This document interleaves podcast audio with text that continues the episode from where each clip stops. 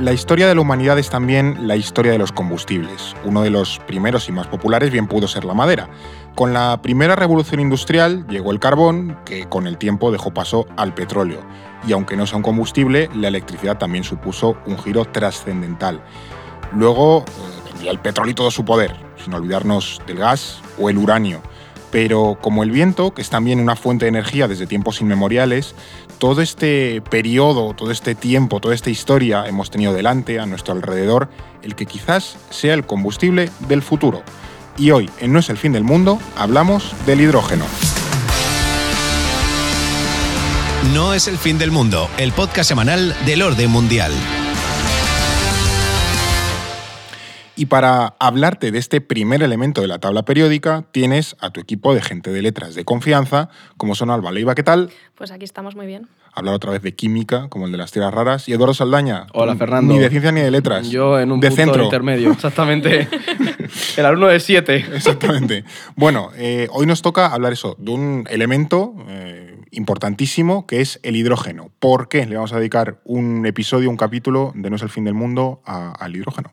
Bueno, porque además de un elemento es una fuente de energía que se ha convertido en una de las esperanzas del futuro del, del mercado global. Y bueno, se están haciendo grandes inversiones para desarrollarlos, todavía una tecnología que está ahí en desarrollo, ahora lo, lo hablaremos más.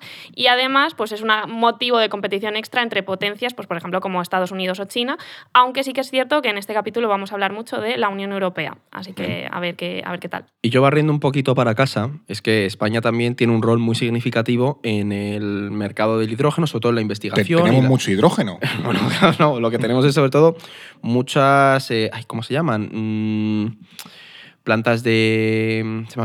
Plantas de desarrollo sí, de hidrógeno Exactamente. y estas Ah. cosas. Sí, además que acordaos que con todo lo de la crisis energética se empezó a hablar de ello y tenemos un Sí. montón eh, a, nivel, a nivel nacional. ¿no? Entonces, España ahí tiene un peso que lo vamos a, a ver. Y luego también el hidrógeno, ya centrándonos un poco más en el trabajo que hacemos en, en el orden mundial, tiene una pata geopolítica importante. Claro, no nos íbamos a poner a hablar- aquí a hablar del hidrógeno por los jajas. No, claro, joder, o sea, Pero al que final hay es una dinámica internacional. Lucha energética, autonomía Sí. estratégica, lo vamos a ver.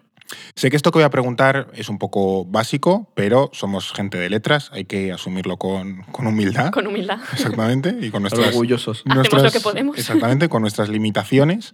Eh, vamos a regresar a cuarto de primaria, a conocimiento del medio. Mm, Básicamente, ¿qué es el hidrógeno? Vale, pues el hidrógeno, eh, saco aquí la presentación de, de conocimiento del medio, Con la cartulina. con la cartulina Tal cual. y, lo- y los estos recortados, eh, es el elemento químico más, más abundante del universo, muy reconocible en la tabla periódica. ¿no?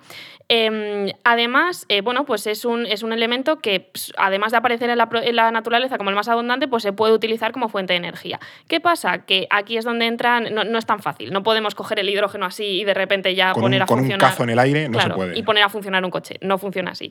Eh, suele aparecer en la naturaleza junto con otros elementos. Por lo tanto, para utilizarlo hay que separarlo de estos Vale. elementos. Por ejemplo, el agua. Claro, ¿no? H2O. Claro, H. Muy bien, Fernando. Genialidad, ¿eh? Sí, ¿Cómo sí, se ¿eh? nota que, que repesqué física y química? Progresa adecuadamente. Exactamente.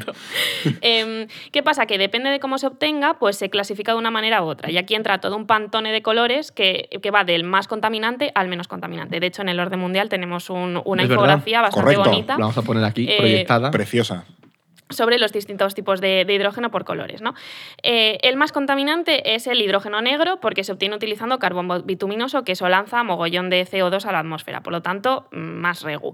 Luego, los que más se producen en la actualidad son el gris y el, y el azul que se obtienen principalmente a través con, con el gas natural. ¿no? El primero es más contaminante y el segundo menos. Vale. Y luego los menos contaminantes son tres. El rosa, que se obtiene a a partir de la energía nuclear. El verde, que es el que hemos mencionado, el que vamos a hablar más, que se obtiene a través de renovables. Y el amarillo, que se obtiene a partir de energía solar o de fuentes mixtas. El amarillo, pues a lo mejor en tema de renovables lo podríamos incluir dentro del verde, pero bueno, estos son ya Sí, distintas clasificaciones. Amarillo, solar, claro. O sea, era un Mm. poco como los Teletubbies, eh, debería tener su propio color. Cla- Claro, esto ya tiene como preciso, son clasificaciones más precisas, pero bueno, podemos entenderlo como parte del verde. Que de hecho yo con esto de los colores eh, recuerdo cuando se estableció que el hidrógeno obtenido con energía nuclear iba a estar representado con el color rosa, los ecologistas salieron a protestar porque se usara ese color, porque era un color muy amable y decían que el lobby nuclear había pres- presionado muchísimo Para que, oye, bueno, no asociemos el hidrógeno obtenido con energía nuclear a un color, pues, no sé, un- no sé el rojo si se usa, ¿se usa el rojo? Pero el, Eh, el puede marrón, ser, o el marrón, algo así. El marrón sí, el marrón sí. Claro, imagínate el verde nuclear, pues dijeron, no, venga, el rosa que es mucho más soft, más suave y demás. Y hubo mucha, mucha protesta. Sí, eh, esto de darle un, un color a, a cada cosa siempre trae debate. Pasa igual con los Power Rangers, que es eh, siempre complicado con qué color se queda cada uno. Pero bueno, ahí quedó esa, esa clasificación del. del- Hace, hace muchísimo que no se habla de los Power Rangers. Es que es una referencia demasiado pues noventera. creo que van a sacar una peli ahora nueva. Yo sé que sacaron hace una muy mala, pero, Pero bueno. no espero más de los Power Rangers. Bueno, nada que después de esta, malo. después Bueno, de esta después de cosa, este volvamos momento, al hidrógeno, 90. por favor. Sí. Em, luego también hay, hay otros, eh, no, no colores, pero está también el, el tema del blanco, está también el tema del proceso de obtención de este Claro. hidrógeno, del el negro, el marrón, el amarillo, el que sea. Vale, pues si nos centramos en los, en los tres menos contaminantes, el rosa, el verde y el amarillo, se obtiene mediante electrólisis, que es decir, mediante electricidad que generan estas fuentes de energía. Y eso, pues con esa electricidad se separa eh, el hidrógeno. Eh, luego está el blanco, que es, este es el hidrógeno en forma pura, en pequeñas reservas en distintos puntos del planeta, que claro, pues ese es muy atractivo, pero todavía es muy difícil obtenerlo ¿no? y, Claro. y utilizarlo. Entonces Claro. es algo que está en fase de exploración. No, no te voy a poner eh, pregunta de, de examen de dónde, hay- cómo es el hidrógeno puro o dónde está, pero Pero vamos, como el gas natural. Entiendo Ah. que estarán reservas en Claro. como parecidas al como en gas tipo natural. bolsas, ¿no? Sí, creo que sí. Vale. Pero la tecnología para llegar a ello No todavía es como que está- lo puedas obtener del aire o Claro, de o sea, no, no, Claro. no lo vas ahí con una aspiradora y vas pillando hidrógeno, eso no funciona así. Vale, Claro. perfecto. O sea, es- era un poco la, la- la duda del ego que tenía. Em, el, el más atractivo eh, de cara a esta transición verde que vivimos, ecológica, económica y tal, entiendo que es el verde, porque viene, del- tú lo has dicho, ¿no? de, de fuentes eh, renovables. Creo que, es, creo que es obvio que sea el, el más interesante Mm. ahora mismo. Em, también habéis apuntado otro palabra de estos que ahora creo que es interesante que, que rescatemos, que es la electrólisis, que es el, el proceso por el cual se obtiene ese hidrógeno.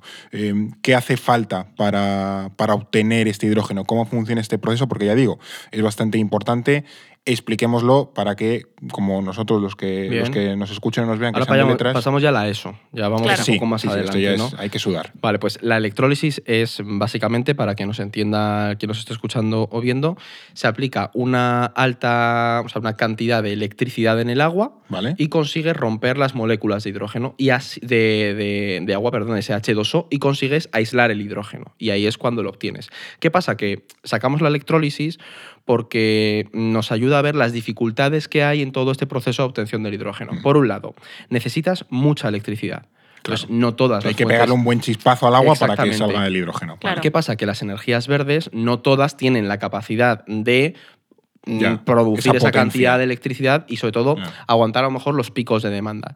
Y luego, por otro lado, que eso en el caso español también es un reto a futuro, necesitas mucha cantidad de agua. Claro. Entonces, no todos los territorios van a tener esa cantidad de agua necesaria como para obtener el hidrógeno. Y luego, ¿qué pasa? Que hay otro punto derivado de esta electrólisis y es que para hacer esa, para llevar a cabo esa electrólisis necesitas electrolizadores.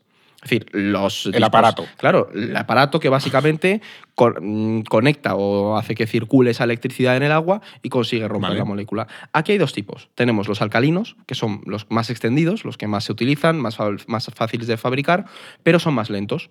Entonces, al ser más lentos, son menos eficientes Claro, y de hecho hay problemas tecnología y tal. Claro. sí.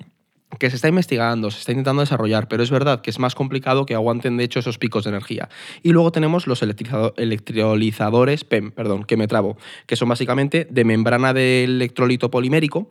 Estos son mucho más rápidos, sí que consiguen No aguantar. sé lo que es un electrolito polimérico, pero bueno, bueno. pero eh, yo te lo, bien. yo te lo tengo Claro. que contar, Fernando, porque aquí estamos sirviendo Eso a es, nuestros oyentes y a es, espectadores. eso es. Básicamente, el- la dificultad que tenemos con esto, y ahí es donde entra el anterior capítulo de las tierras raras, es que no son sencillos de elaborar y necesitan de algunos materiales estratégicos. Ah, mira. Claro. Y por eso tienes la pata de los recursos con esa necesidad de energía y luego esta pata ya más para, para el geopolítica. cacharro necesitas minerales raros Claro. que, y para, sin ellos no para el cacharro que mejor funciona. Para todos lo pero del para futuro. este en concreto más. Y también hay geopolítica en la producción de los dos tipos de cacharros, porque es. China domina el mercado de los. De, eh, o sea, China domina el mercado de los alcalinos. Es Vale. la que más produce electrolizadores a- a- eh, alcalinos y por Mm. lo tanto, como son los más extendidos y los más sencillos de producir y los más baratos, pues atrae esa, atrae esa inversión. ¿no? De hecho, es que son hasta un 75% más baratos que los decir,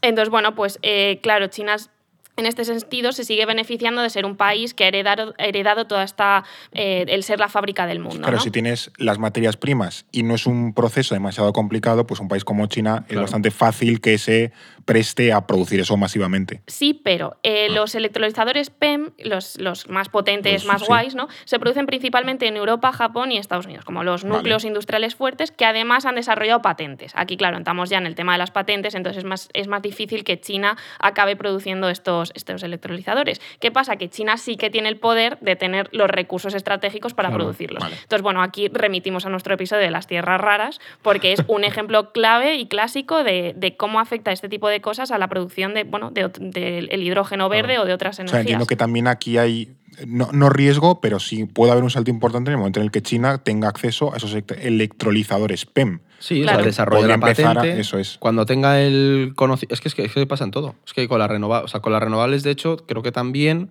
pero también tienen bastantes patentes los. los es uno de los Ahí- ahí mayores más. productores de energía renovable del mundo. Claro. También producen muchísimo a través del carbón.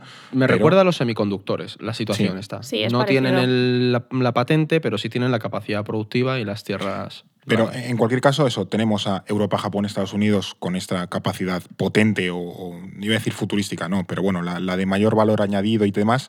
eh, entiendo que también para producir ese hidrógeno verde que viene de fuentes renovables. Eh, ¿Merece la pena que ahora mismo estemos en Europa, en Japón, Estados Unidos, planteándonos esa, esa inversión, ese reto? O sea, ¿realmente es prometedor esto?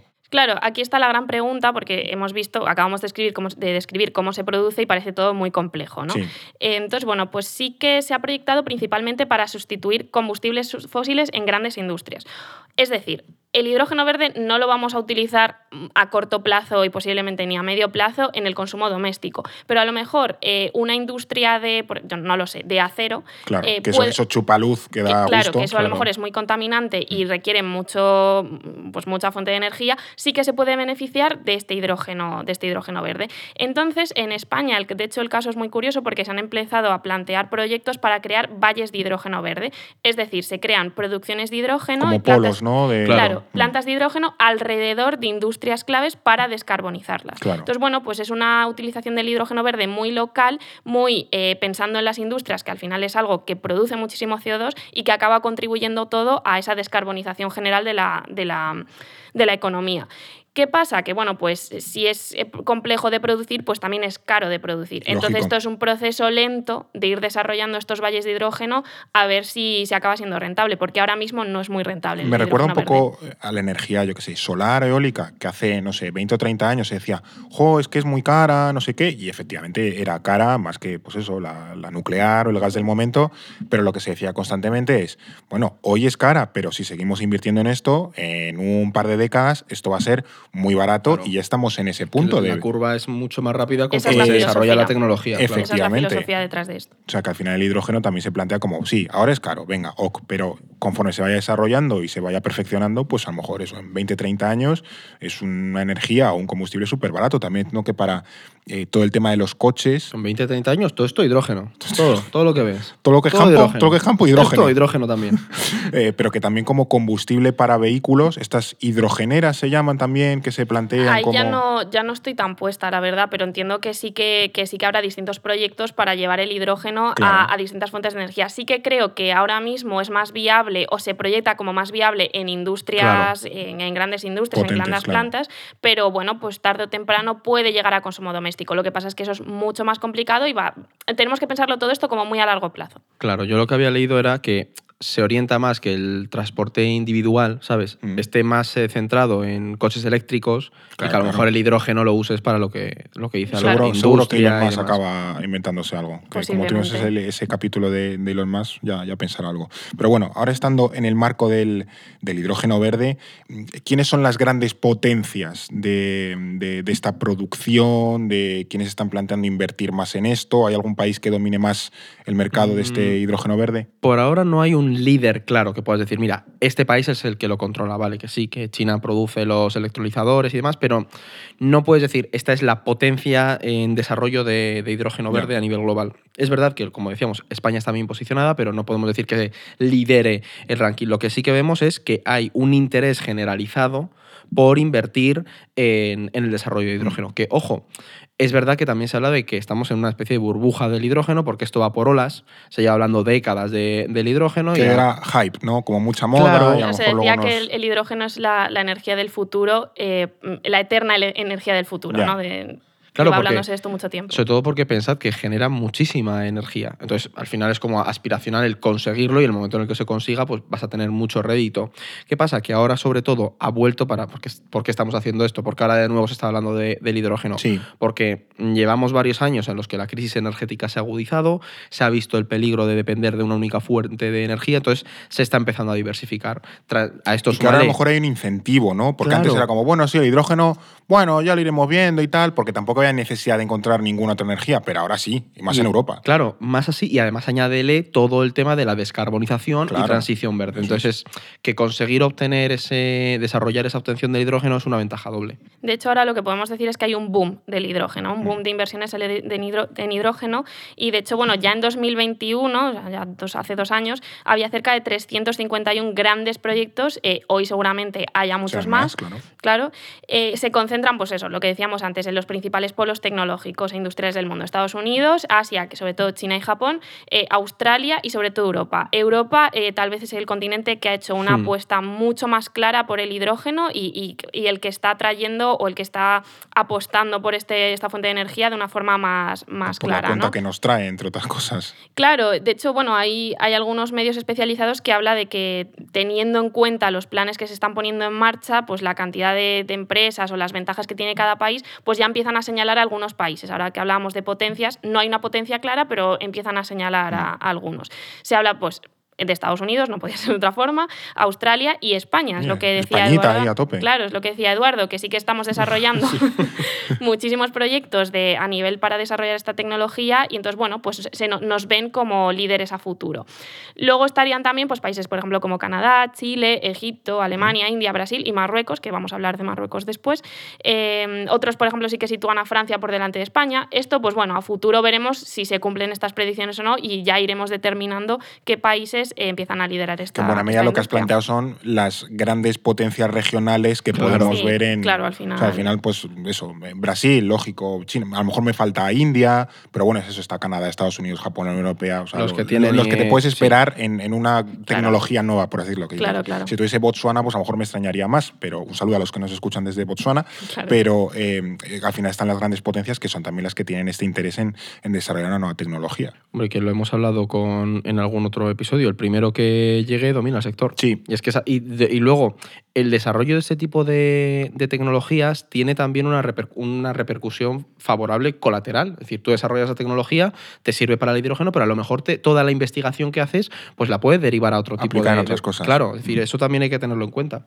Eh, vamos ahora a centrar un poco el tiro en la, en la Unión Europea porque esa descarbonización de, de industrias clave que podría aportar el hidrógeno, son industrias muy contaminantes, electrointensivas y tal, o sea que meterle un, combustible barato ayudaría bastante.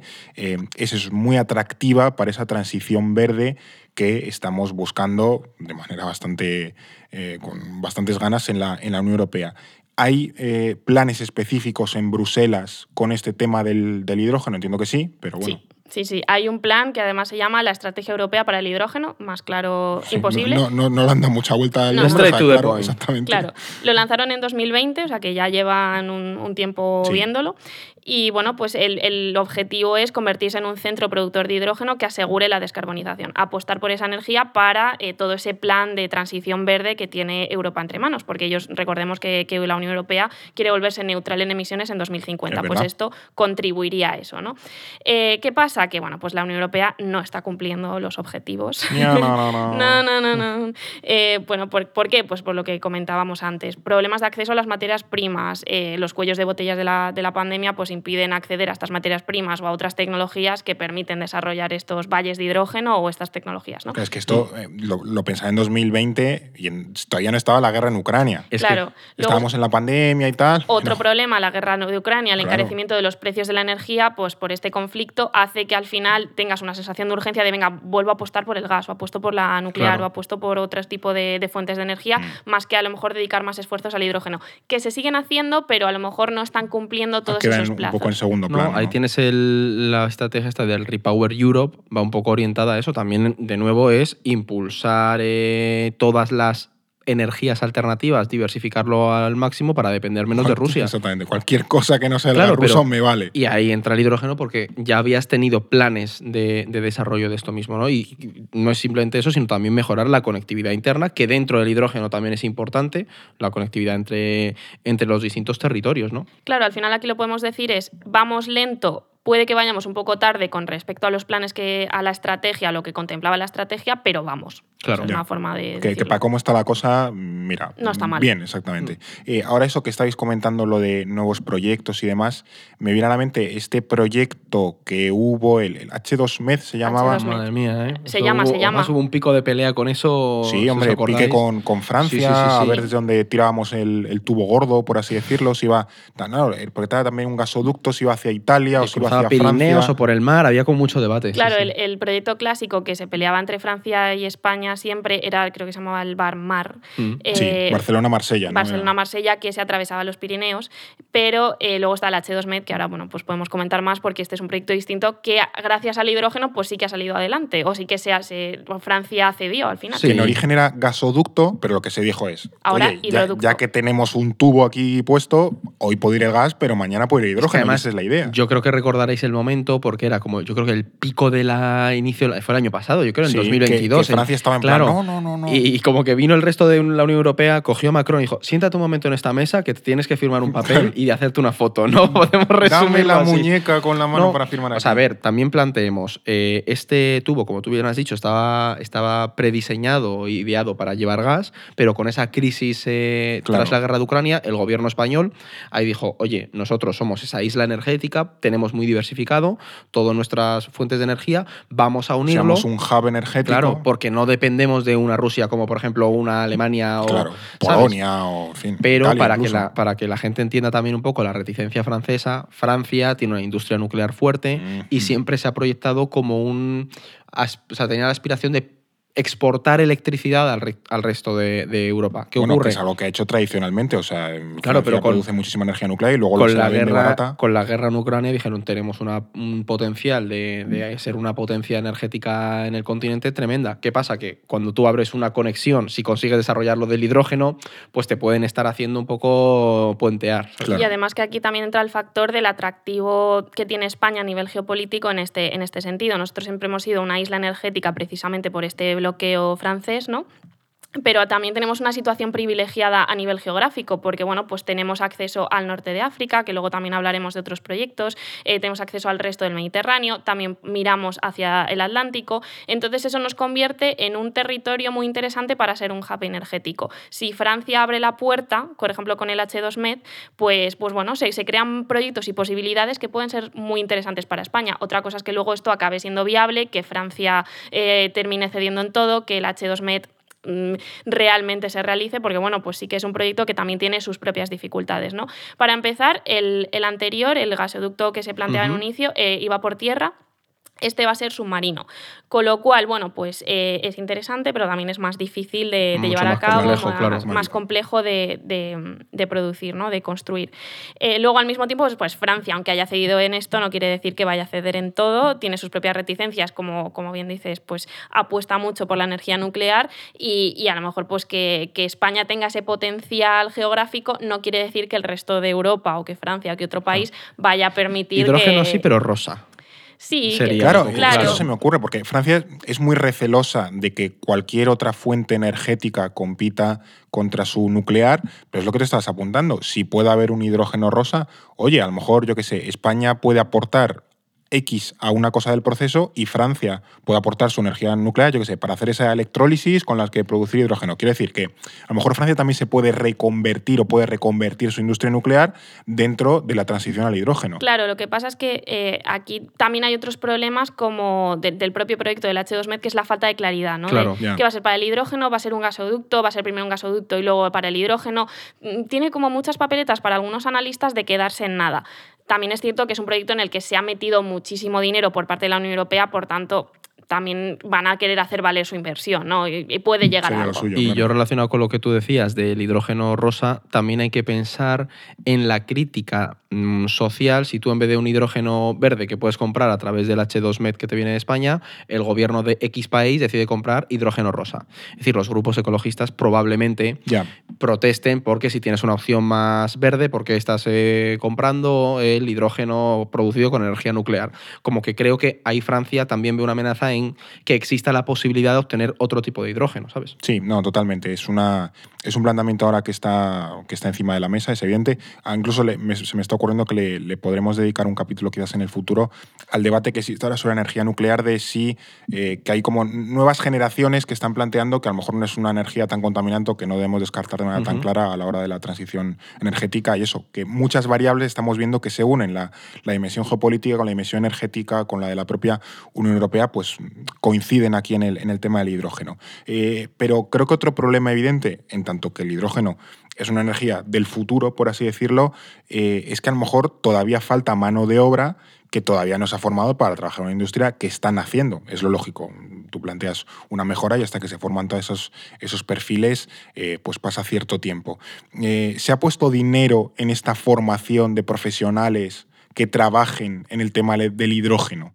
Sí, además, de hecho, esta idea de falta de mano de obra está, está registrada, está estudiada. De hecho, hay un informe del, del Real Instituto Elcano que, sobre la dimensión internacional del hidrógeno que habla de esto, que dice que, literal, dice la eh, uno de los principales problemas es la falta de mano de obra cualificada.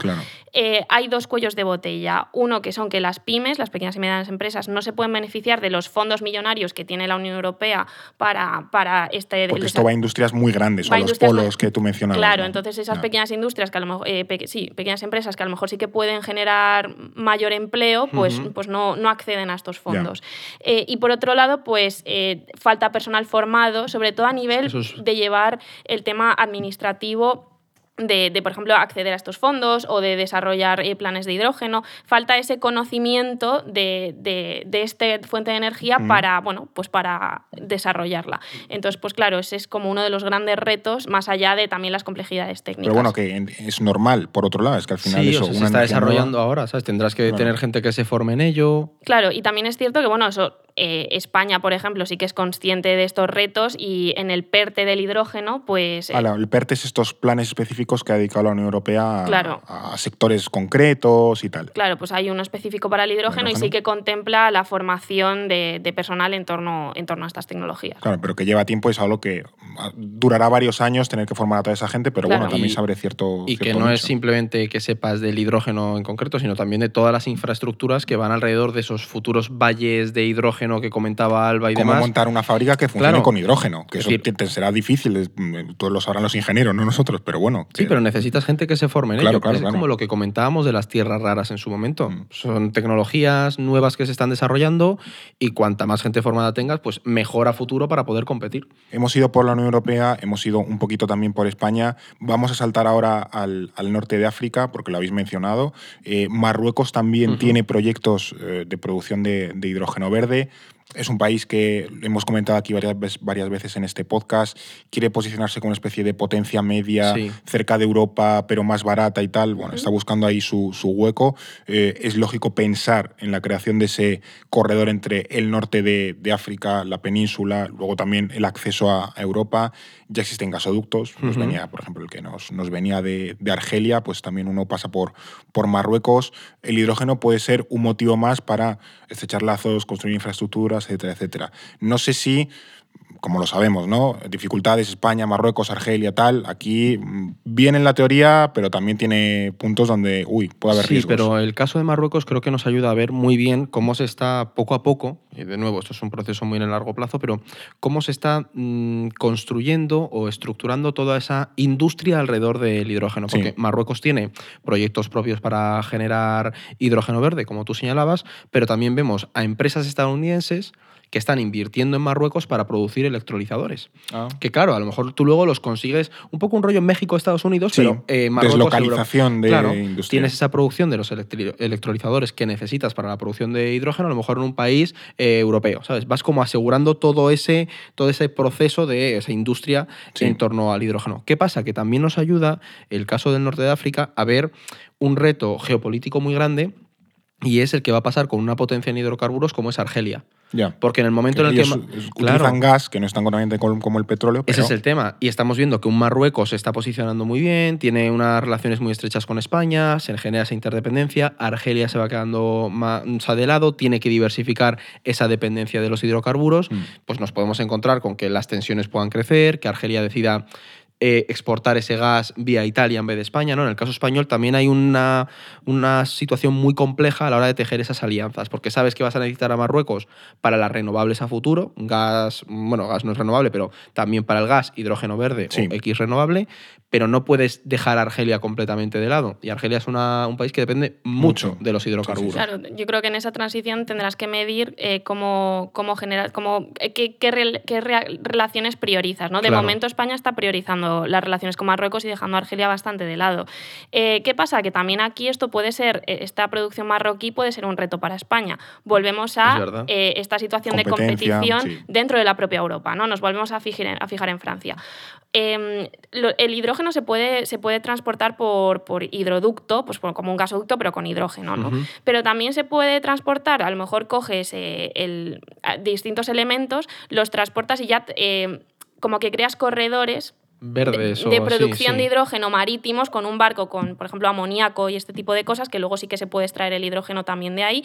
De hecho, ya hay un corredor entre, entre mm, Algeciras y Rotterdam que lleva amoníaco y está pensado para esa producción de hidrógeno. ¿no? ¿Qué pasa? Que si ya existen estos corredores marítimos entre España y Holanda, por ejemplo, ¿por qué no pueden existir entre Marruecos y Francia Claro. o Marruecos-Italia? No, claro. O directamente, si hablamos de gasoductos o de hidroductos en este caso, ¿por qué tienen que ser entre Marruecos y España? Y España como como hub energético. A lo mejor a Marruecos le interesa priorizar unas relaciones con Francia o Mm. con Italia, es decir, mira, yo a España mm, no miro para ella, a Francia a lo mejor también le puede beneficiar aislar a España de nuevo, entonces Marruecos o la cuestión de que Marruecos esté desarrollando eh, plantas de hidrógeno verde, pues también añade un Claro. factor extra a este Sí, que, que España puzzle, debería ¿no? ponerse un poco las pilas Claro. eh, para hacerse valer en esta, por decirlo, cadena logística del, del, O sea, del una cosa es hidrógeno. que pueda ser una potencia en el hidrógeno y otra es que te dejen Que te llegar dejen a conseguir eh, Claro. ser esa potencia. y que no te hagan, que no te hagan la cama. ¿no? Eh, otro actor del que no hemos hablado mucho, y es también eso, una, una potencia, eh, es Estados Unidos. Eh, no sé ellos qué han hecho ahora mismo con el tema del, del hidrógeno. Yo reconozco que no, no he ido, que entiendo que esto es más eh, europeo, pero bueno, en cosas energéticas, Estados Unidos siempre está ahí. Sea la energía que sea, Estados Unidos siempre está en esa Estados Unidos, historia de la energía, fusión. Claro, esa es un poco la idea, ¿no? Quiero decir, el, sí es cierto que la Unión Europea es tal vez el gran abanderado del hidrógeno verde, pero Estados Unidos, con toda la capacidad que tiene, pues Eso también es. ha hecho una apuesta muy importante, ¿no? De hecho, varias de las principales empresas con los proyectos más grandes de desarrollo de, de hidrógeno verde son, son estadounidenses. Eh, y bueno, y por ejemplo, mencionaba que tienen acuerdos con otros países para, Sí. pues eso, eh, inversiones, etcétera. Eh, Es un, es un negocio, al final también es un mercado en auge, pones Sí, dinero. pero Estados Unidos tiene las fuentes de energía, de- tiene petróleo, tiene gas, tiene energía nuclear, tiene, tiene mucha agua, tiene también el conocimiento, o sea, tiene mm, facultades eh, impresionantes, o sea, que, que tiene como todo el ecosistema perfecto para poder desarrollar esta tecnología. Y aquí además, ahora que hablamos de energías verdes, eh, tenemos que hablar del Inflation Reduction Act. que Toca es- madera que somos europeos, hay que tocar madera si decimos eso. que es el IRANO, eh, que es el famoso plan de subvenciones de Biden, que ha traído tantas vale. tensiones con la Unión Claro. Europea para acelerar la transición verde. ¿Qué pasa? Que como es un programa de subvenciones tan atractivo, pues puede atraer todavía más inversión que esa, pues esas empresas o esos proyectos que a lo mejor podía traer Europa pueden irse a Estados Unidos. A ver si nos va a llevar a una guerra comercial esto. No, pero se- planteó cuando o- se lanzó se el plan. ¿eh? cuando se eso, por lanzó. eso. Claro, eh, que ahora con Biden, pues como hay buenas relaciones entre Bruselas y Washington, pues las cosas están bastante calmaditas y todo está como muy dialogado. Sí, sí, pero pero el año que viene es- elecciones. Claro, Claro, pero esto es motivo de, de guerra comercial. Tal cual, es que además plantémonos, porque muchas veces eh, yo pienso ahora en Estados Unidos, en que te llegara un Donald Trump 2.0, no tiene por qué dejar. Dices como si fuese una idea loquísima. Buah, ¿Te imaginas que llega No, Trump a la Casa Es una Blanca? posibilidad bastante real, pero pero a lo que voy es que no pensemos que va a tumbar este tipo de planes, porque la prioridad No, de claro. demócratas y republicanos es fomentar el empleo, reindustrializar las zonas que se, de esos corredores, zonas del óxido que perdieron industria, volverlas a O sea, hay montar. una agenda Claro. abiertamente O sea, proteccionista también en el ámbito a un energético. Trump, algo así, le encaja perfectamente. claro, y ya te, ya te hará los malabares dialécticos que sean para decir, no, no, vamos a invertir en esto porque está Claro. trayendo mucho America empleo". first. Exactamente. De hecho, es- además, esto eh, hay, mm, hay, hay expertos que ya han analizado este tema y dicen que la política estadounidense en torno al hidrógeno es eh, mucho más clara y mucho más atractiva para los inversores. O sea, eso ya lo, gente, Claro. lo dice gente especializada en el sector. Sí que es cierto que, bueno, si nos vamos al discurso sobre el Estado de la Unión que hizo, que hizo von der Leyen hace, hace un tiempo, pues ella dice que el hidrógeno, precisamente en el sector del hidrógeno, la Unión Europea supera a Estados Unidos y a China juntas en atracción de inversión. Entonces, bueno, mm, pues ahí tenemos Claro. una competición nueva que hay que eso, hay mantenerlo. Hay O que esto es mantenerlo. hoy y hay que Claro. seguir O sea, apostando por yo eso. soy de los que piensan que como Estados Unidos le dé por un tema y se ponga las pilas, tenemos. Sí. o sea, al final nosotros somos, somos 27, tienes que coordinarte, es muy complicado. Por eso tenemos que tener claro el. ¿Vamos a invertir en hidrógeno? Venga, vamos. A mí es algo que me gusta recordar que cuando se habla de la Unión Europea somos 27 países. Estados Unidos es uno y implementa las políticas que tiene un país. Nosotros nos tenemos que poner de acuerdo entre 27 con capacidades, intereses. Yo siempre que pienso en eso digo, bastante sacamos, siendo Ya, a mí- bastante 27. A mí me parece un gran éxito la Unión Europea porque somos 27 países muy distintos con intereses Claro. completamente opuestos a veces.